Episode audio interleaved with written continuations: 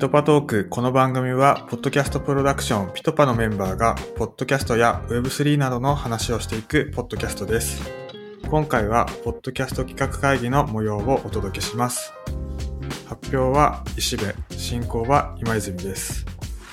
今回紹介する企業と番組の URL は番組概要欄に記載してあります。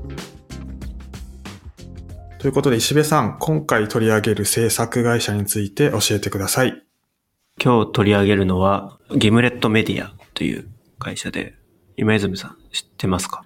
Gimlet、はい、Media。ポッドキャストの中では有名な会社ですね。でまあ、あの、 Gimlet Media何かっていうと、まあ今だとあの、 Spotify に今、買収された、ポッドキャストのプロダクションで、創業者がアレックス・ブルームバーグっていう方で、NPR とか、ディス・アメリカン・ライフとか、まあその NPR でいろいろ有名な番組を作ってきた方が創業者で、で、基本、ポッドキャストのコンテンツクリエイトをしている会社で、えっ、と、ちょっと前に Spotify に買収されたっていう会社です。で、そこが作る、今回聞いたのは、スタートアップっていうポッドキャストなんですけど、えっと、これはすごい面白くて、で、何かっていうと、ギムレットの創業まで、まあ、具体的にはその資金調達するまでっていうところを、え自身で音声を取りためながら、えドキュメンタリーテイストで届ける番組。で、これは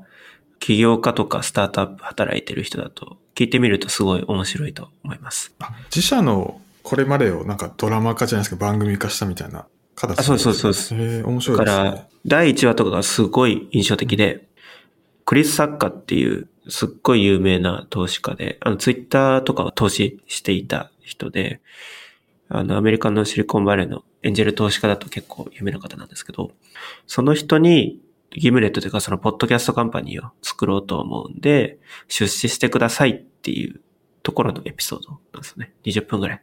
で、えっと、あんまネタバレすると良くないと思うんですけど、まあ、ピッチするんだけど、ボコボコにされるんですよ。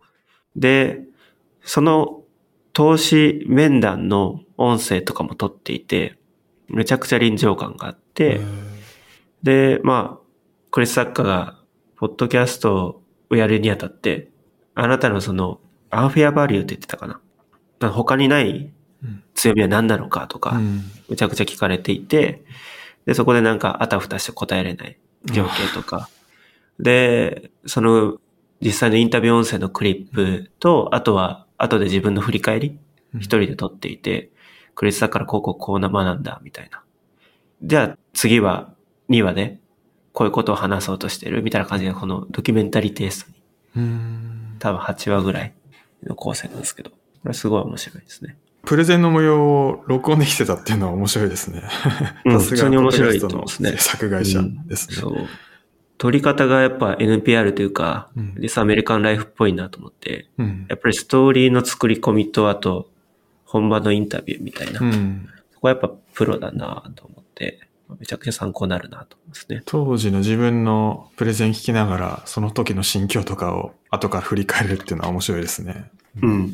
多分本人も今聞くとうん。懐かしいなと多分思うし。だからなんかこれ聞いて思ったのが、なんか、うちも、その、温度ポッドキャストみたいな形で、企業のポッドキャストを、まあ一部、あの、お手伝いさせてもらってるんですけど、やっぱここのドキュメンタリーテイストの番組っていつ聞いても色褪せないというか、うん。やっぱ面白いなと思うんですよね。で、やっぱ企業っていろいろドラマあるんで、それをストーリー化して届けるっていうのは、例えばそこに入りたい社員も聞くだろうし、そこの製品興味持ってる人もあるんで、だからこういうテイストで作るってのも一個価値なんじゃないかなってのはなんか、今回、これ多分うん2、3年ぶりぐらいに聞いたんですけど、はい。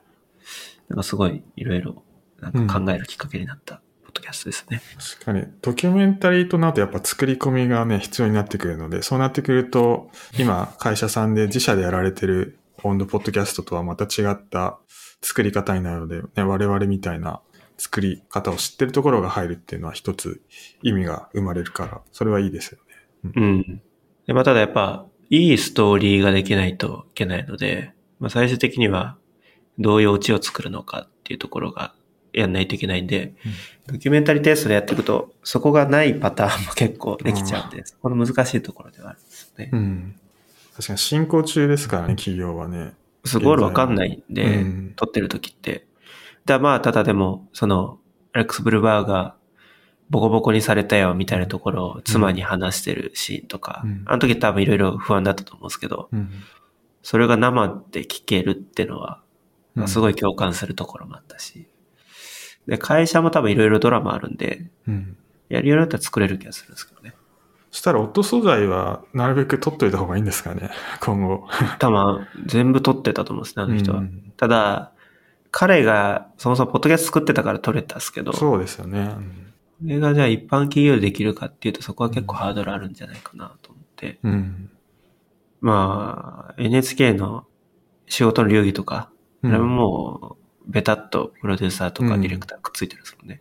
多分あんな撮り方になるのかなと思うんですけど。ディレクターががっつり、あれはね、動画でカメラ回してるんで必要ですけど、うん音声だったらね、レコーダーを持って自分でうん。押しとけば撮れちゃいますもんね、一人でも。うんだから会議の状況とか取れれば全然作れると思うんで。で、例えばなんか、すごいでかいプロジェクトをやっていて、でそれの奇跡とかをなんかドラマ化するっていうのは、すごい思い出になると思うんですよね。うん。あこのとこ働いてたなとか。うんそれは従業員エンゲージメント的にもすごいいいなと思うし。うん。ピットパでも、ちょっと似たような、まあ、ドラマ風ドキュメンタリーみたいなところで作られてましたね。富山さんとかですか？あれ担当されてたのは。あ、そうですね。ウイスキーの番組ですね。あ、ウイスキーですね。うんはい。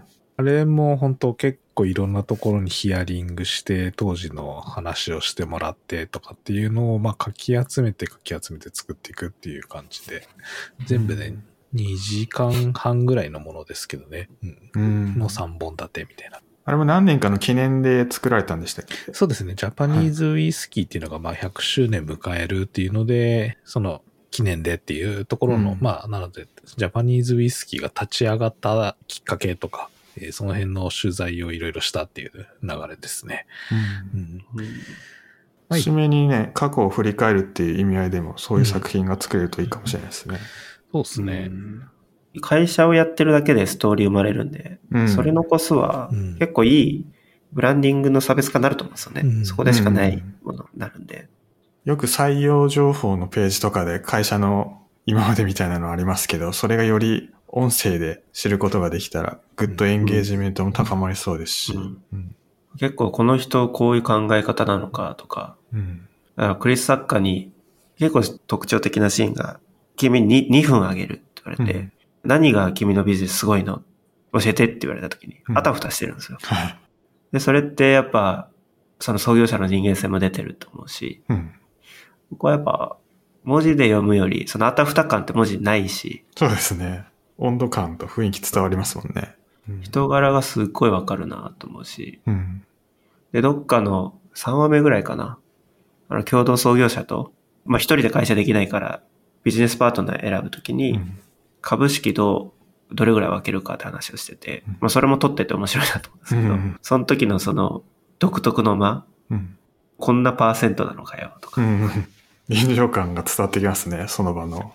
で重要な意思決定を会社内でどうやってるのかっていうのは、うんすごい分かるコンテンツで、うんじゃあ実際にじゃあそこに興味がある人が、その会社調べるときに、めちゃくちゃ、なんだろう、判断軸になる材料だなと思って、うん。なんかそういうのを表現できるのは、なんか音の良さかなっていうのは、なんか思いましたけどうね。ん。僕もこれ結構聞いたことあるんですけど、全部で3、40分ぐらいのやつが10、10話、12話ぐらいあるんでしたっけね。うんまあでも聞けますよね。その隙間時間、ね隙間時間で。これを多分ビデオとかでやると 結構あの、シリーズもののドラマ見るぐらいしっかり撮らないといけないってことを考えると、ここの情報を取るコスパっていうか、タイパみたいなのはすごいいいなっていう思いますよね。うん。そうなんか、僕、これはなんか、音だから面白いなと思って、うん頭の中で想像できるんで、はいなんだ、映像で見るよりちょっと本読んでる感がすごいあるんですよね。うんああ。これ、それが面白いなと思って、クリス・サッカーってどんな人なんだろうとか、うん。僕の中ではその、アストン・カッチャーとかの イメージ、うん。俳優ですけど、とかで、つむつむりと違うし、みたいな。うん。なんか、そういう本的なところが僕は好きだなうんですよね。かに想像するためのなんか余白があって、そこから自分でイメージ、それぞれがイメージできちゃいますもんね。うんで結構その NPR とかアメリカンライフのなんかいいなと思うところが結構余白作るんですよ。うん。あえて間を空けるとかうん。で、それって結構設計されてるらしくて考えさせたい時にうん。間を空けるみたいな。で、なんだ、YouTube とか TikTok ってどっちかっていうと間を狭めに行くコンテンツじゃないですか。だから、なんか全然、やっぱり作り方が違うし、楽しみ方も違うなと思って、奥が深いなっていうのは、ポッドキャスト、なんかすごい思うんですよね。こういうドキュメンタリーとか聞くと。登場人物はずっと一人なんですか？そのまあインタビューでは複数に出てくると思うんですけど、まあ、自分で過去をナレーター的に 振り返るっていうところでは。基本一人語りですね。うんだから今日のエピソードはこうこうこういう話をしたいと思います。で、誰々と会いましたとか。うんで、途中でインタビュー入ったりして、うんインタビューがフェードアウトしながら、そこで自分の回想録。で、次はこうこうこういうことをしますみたいな。そういう感じですね。でも本当にその人の声ずっと聞き続けてるみたいな感じになると思うので、本当にファン化しやすいでしょうね。逆になんかちょっとここはもうちょっと改善した方がいいとか思うような点とかってあったりしましたか？まあやっぱりその、音声が英語だったりするんで、うん。いきなり複数人出てくると、だ、誰だこいつってなるんですよ。そこが結構難しいなっていうところはあ。りましたね。なんかそのトーク番組ってもう最初に今日のゲストは誰々と誰々と誰々3人で喋りますとかですか。うんそこで大体わかるんですけど、うん。ストーリーコンテンツって最初に全員登場人物言わないんで、うん。いきなり、まあ一応なんか補足あったりするんですけど、うんあれこれ誰の声だっけみたいなのはちょっとあったりしたんですね。確かに誰が出てくるって心の準備みたいのができないと、誰だこの人ってなりますよね。うん。